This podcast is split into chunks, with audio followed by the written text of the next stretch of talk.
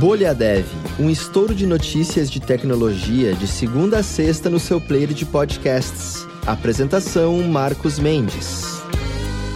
Olá, bem-vindos e bem-vindas à Bolha Dev dessa sexta-feira, dia 30 de setembro, aniversário de 42 anos de quando a Intel, a Xerox e a DEC, que era a Digital Electronic Digital Equipment, na verdade, Corporation, anunciaram a versão 1.0 da especificação Ethernet, a tecnologia, claro, para redes de computadores com fio. Esse foi um projeto que começou em 73, na verdade, lá na Xerox, que era, eles tinham aquele parque, né, que era o Palo Alto Research Center, e aí, sete anos depois, saiu essa versão 1.0, que tinha também ficou conhecida como DIX, né, que era D e X, né, o Digital, Intel e Xerox, então tá aí 42 anos do fiozinho para acessar a internet.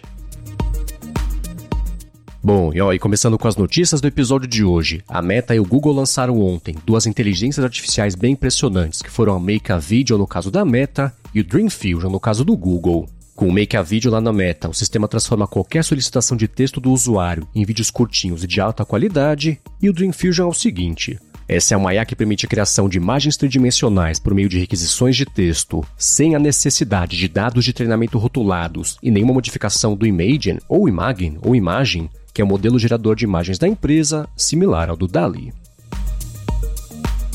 Bom, e no mundo da segurança digital, um ex-funcionário de TI usou credenciais antigas para sabotar a empresa e tentar ser recontratado, mas foi descoberto. O que rolou foi que uma empresa financeira estabelecida no Havaí ficou sem acesso ao painel de administração e teve o seu tráfego web e de e-mails também redirecionado para outros servidores por vários dias, e esse ex-funcionário pode agora ser condenado até 10 anos de prisão.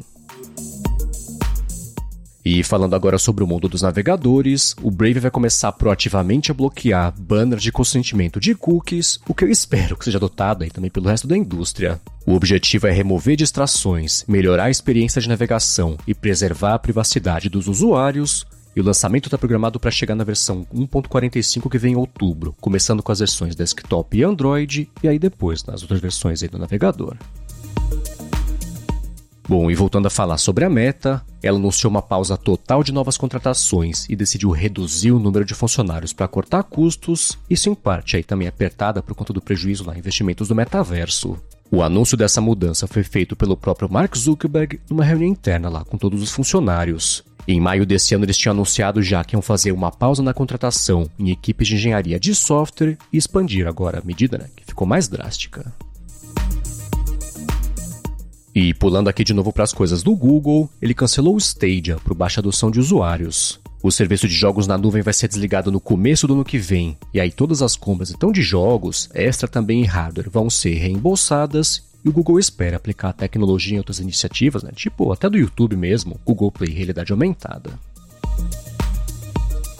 Bom, e falando sobre tecnologia espacial agora, a NASA e a SpaceX estão estudando alterar a órbita do telescópio Hubble, porque ele vem perdendo aí altitude. Na verdade, vem perdendo altitude desde o começo, né? Quando ele foi lançado lá em 1990.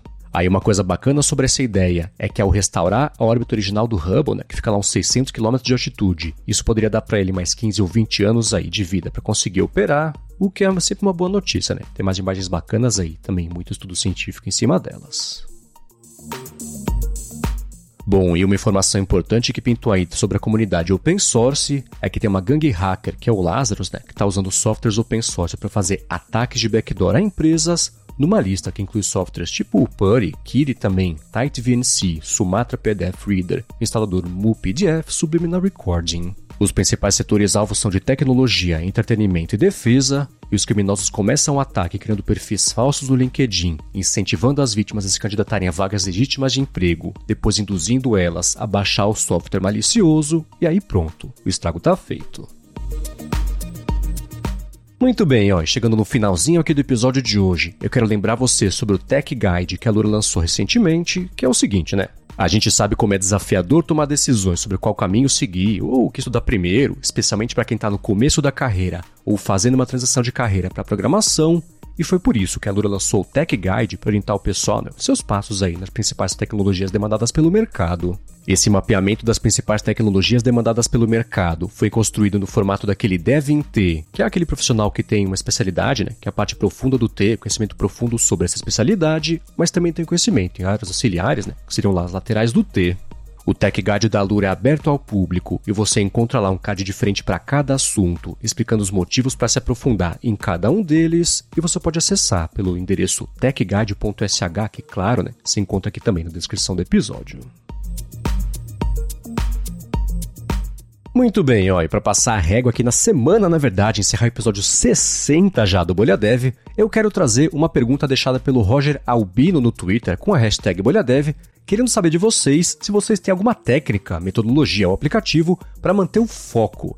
Ele falou que tem usado muito o aplicativo Forest e que tem ajudado bastante, mas ainda assim, né, quer saber de vocês como é que faz para manter o foco no dia a dia. Então, se você tem uma metodologia, um aplicativo, uma técnica também para fazer isso, você pode responder ao tweet dele, que está aqui na descrição, citando também a gente no Twitter, que é bolhadevpod, que eu trago as respostas aqui nos próximos episódios. Lembrando que agora também, se você tiver uma notícia, né, tiver uma dica que você queira dar pra gente aqui, uma coisa bacana que tenha acontecido, que você queira ver também aqui no Bolha Dev, você pode mandar pra gente, que a gente pode pensar algumas também para trazer aí no futuro. E claro, né? Obrigado a todo mundo já que tem deixado avaliações e reviews também do Bolha Dev pra gente saber aqui o que pode esperar do podcast. Lembrando que além da conta no Bolha Dev no Twitter, você também pode me encontrar por lá no arroba MVCMendes. E a Lura, claro, se encontra no arroba Alura Online. E um bom fim de semana para vocês, que a gente volta na segunda-feira. Até lá!